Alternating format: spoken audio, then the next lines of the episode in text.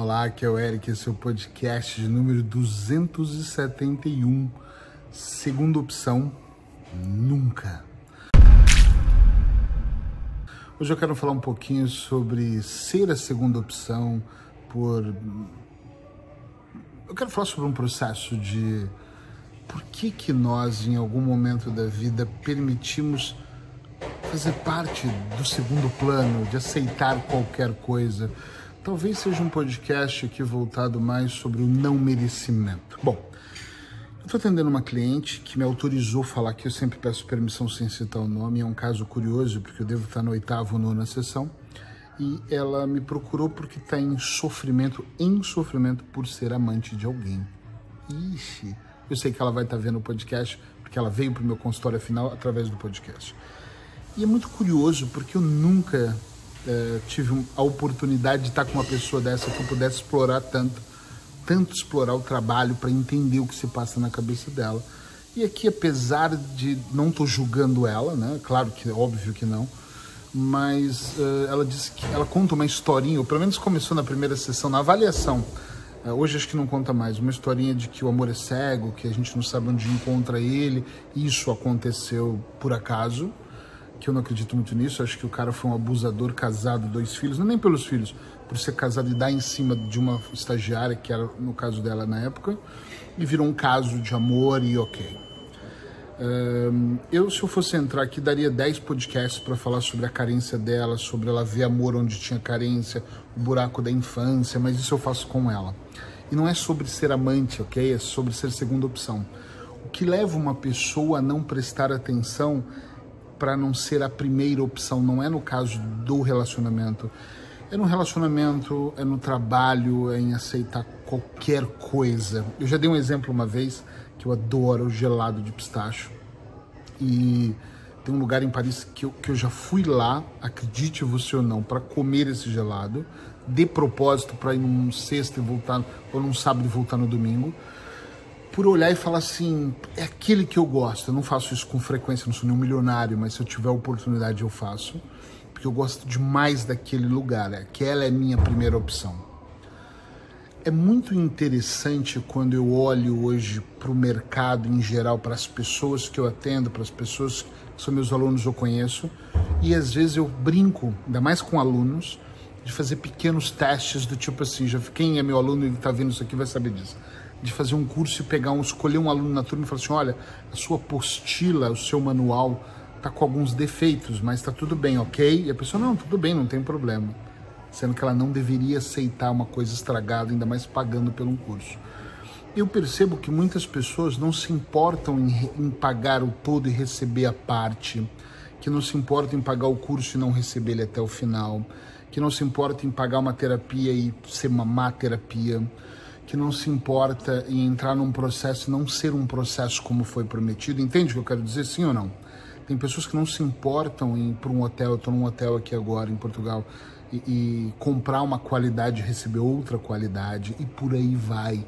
Né? Tem pessoas que vão para o almoço e pedem, sei lá, bacalhau e vê uma coisa diferente, e a pessoa fala: ah, tudo bem, já trouxe mesmo. Outro dia eu percebi isso com uma pessoa que eu estava almoçando, que ela pediu uma coca zero e viu uma coca normal, e não sei se pela dó da garçonete, eu não sei. Ela falou: não, tá tudo certo. Eu atribuo tudo esse sistema, ou quase todo ele, a pessoas que não se importam uh, de ser a segunda opção. Né? Eu sempre defendi a ideia, muitos anos, ou sempre, ou muitos anos que eu defendo a ideia de que nós não temos que lutar pelo primeiro lugar, e aqui pode parecer um pouco incongruente, mas atenção que eu vou dizer. Quando eu falo não lutar, não é para não ser o primeiro lugar na vida, é para não viver de competição, ok? Eu posso ser o melhor na minha área, mas se eu for, vai ser um acaso, porque eu não tenho lutado para me tornar o melhor coach, ou o melhor hipnoterapeuta, ou o melhor cara que resolve coisas, ou como eu gosto de dizer para as pessoas, o melhor cara que treina mentes. Eu não tenho a comparação com outras pessoas, porque eu estou tão focado em mim, no meu negócio, na maneira como eu faço, principalmente como eu aplico, que eu não sei se tem pessoas que aplicam mais ou menos. Eu sei como eu faço. Eu sei o resultado que eu tenho. Outro dia alguém me disse: Puxa, para parar de fumar com você são seis sessões. Eu tenho uma pessoa que faz um laser atrás da orelha. Eu até conheço e adoro ela. Uh, e faz isso em dois minutos. O que, que você acha? Eu falei, eu não acho nada, eu só sei sobre o meu trabalho. Eu estou em primeiro lugar no método que eu utilizo. Por que, que eu estou em primeiro lugar? Porque eu concorri com 100 pessoas e ganhei? Não, porque esse método fui eu que criei, então só tem eu fazendo, tá entendendo? Agora, ela eu não faço ideia, eu não tenho tempo para estudar o outro processo, porque eu estou mergulhado no meu procedimento. Dito isso, e com os outros alunos em, em aula online, uh, que hoje está sendo quase tudo online, ou pacientes, eu sempre digo para as pessoas que nós temos que estar muito atentos, porque eu tenho a impressão, e a impressão do Eric pode não ser a impressão do mundo inteiro, que a maior parte de nós, em algum momento, estamos muito acostumados a receber qualquer coisa de qualquer maneira. E isso separa muitas pessoas que estão no topo e as que estão em qualquer lugar que nós não a encontramos. Volto a dizer, estar no topo não é ter o carro topo de gama, a mansão ou apartamento em Paris ou na praia. Estou dizendo topo da felicidade, estar bem com elas mesmas. Eu tenho estudado agora, por exemplo, eu não quero confundir aqui o podcast, sobre minimalismo. Porque eu estou adorando essa ideia de desprendimento. E ser minimalista não é abrir mão de tudo e andar com uma camiseta como hippie, é ter o mínimo possível necessário para aquilo que você precisa e não ter dois, três de cada coisa. Por exemplo, eu tenho três celulares. Você pode falar, meu Deus, que loucura. É loucura total. Vou vender dois, vou vender um iPad. Eu não preciso de tanta coisa. E eu olho esse processo e penso, mas eu estou fazendo isso para quê? para eu continuar dentro de um ciclo onde eu me sinta super bem. Quando eu falo em ser primeira opção, não é ser primeira opção para concorrer, como eu disse, é ser primeira opção para você. É ser primeira opção para você ter paz, para você ter tranquilidade, para você saber cuidar do circuito que te envolve com as pessoas que você ama, entende? Tá super cedo. Eu acordei muito cedo para gravar hoje, não sei se dá para para ver aqui, talvez até dê, são 7h38 da manhã. Eu acordei, não eram 5 horas da manhã. E eu digo que eu acordei, respondi os meus e-mails. Primeiro, fiz a minha meditação, respondi os meus e-mails, fiz umas gravações que eu queria para umas pessoas de áudio, uh, marquei dois clientes, mandei mensagem, né, porque era muito cedo, eles devem estar dormindo. Uh, escrevi dois artigos e depois vim gravar os podcasts, porque eu tenho uma semana em viagem e não vou ter tempo para gravar. Então, quando eu estou em viagens, eu gravo alguns a mais acordar cedo, não procrastinar, ter um checklist faz com que eu não seja segunda opção, que eu não aceite segunda opção, porque essa disciplina em fazer acontecer faz automaticamente que eu esteja no topo do que eu estou fazendo. Tá entendendo o que eu quero dizer?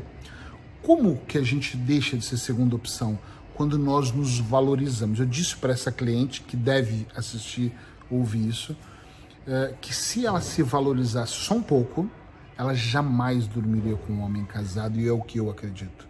Ela jamais aceitaria ser a segunda opção, porque em algum momento ela vai entrar e hoje ela está mergulhada em sofrimento. Estou trabalhando para tirar ela disso, mas ser segunda opção numa relação, ser segunda opção em qualquer coisa é muito ruim.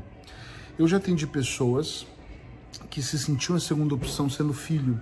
Ai, porque eu sou o filho mais novo ou o filho mais velho e minha mãe ama todos os outros e ele se encanou com aquilo.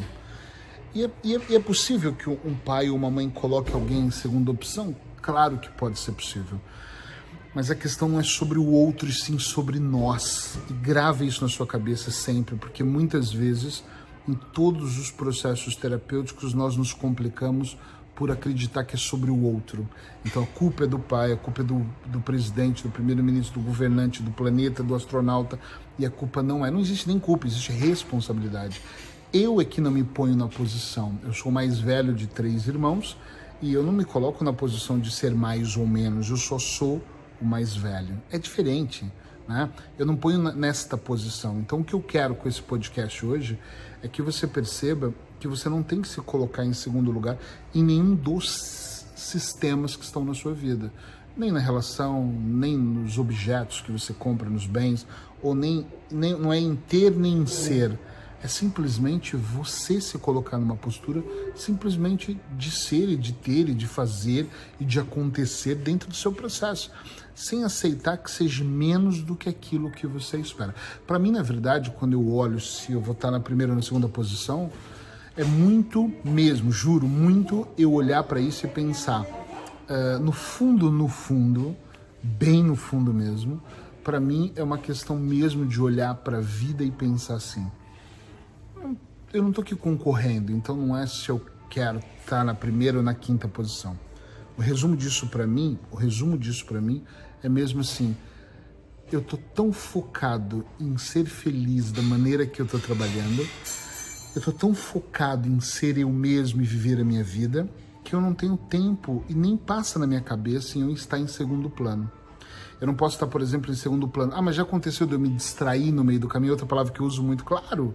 E de eu descuidar da minha saúde, claro. Mas automaticamente eu volto e começo de novo a cuidar desse processo para que eu não me torne segundo plano dentro da minha própria vida. Se você parar para pensar mesmo, é irracional, é ilógico, nós, uh, em algum momento, deixarmos de ser primeira opção já que é sobre o nosso sistema que nós estamos falando. Mas, infelizmente, muitas e muitas pessoas estão muito focadas nas outras pessoas. A grama do vizinho cresce mais verdinha e mais bonita do que a minha.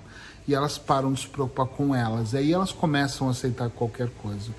Óbvio que dentro do processo terapêutico eu já peguei casos de pessoas que foram sendo alimentadas durante toda uma vida e aprenderam, ou a palavra não seria aprenderam, seria hum, foram induzidas ao erro de que a vida é assim, filho, a vida é assim, filha.